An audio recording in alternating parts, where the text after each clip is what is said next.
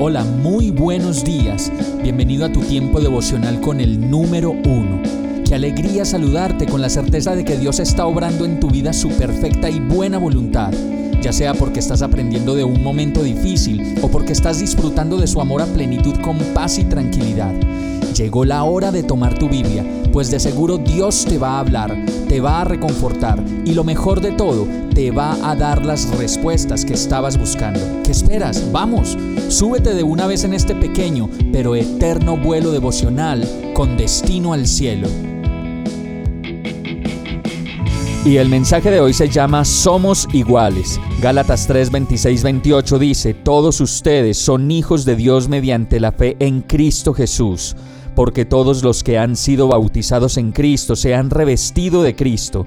Ya no hay judío, ni griego, esclavo, ni libre, hombre, ni mujer, sino que todos ustedes son uno solo en Cristo Jesús.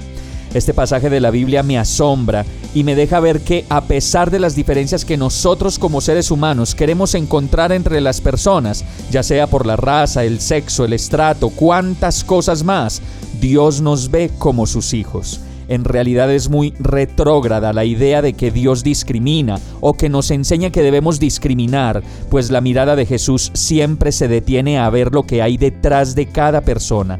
Y es así como puede mirar el abuso, el maltrato, el dolor, la contradicción y las dudas que cada uno de nosotros lleva por la historia que tenemos y que hemos vivido.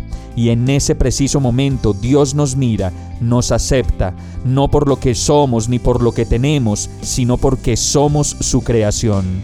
Ya no deberíamos pelear más en nuestra sociedad por quién es mejor que quién o quién más perfecto que quién sino como Jesús, abrir los ojos de misericordia, amor y aceptación, y en vez de mirar lo malo en los demás, de una vez por todas comenzar a aceptarnos y a reconocer que solo Dios tiene la última palabra y que solo en Él podemos encontrar la libertad que todos estamos buscando.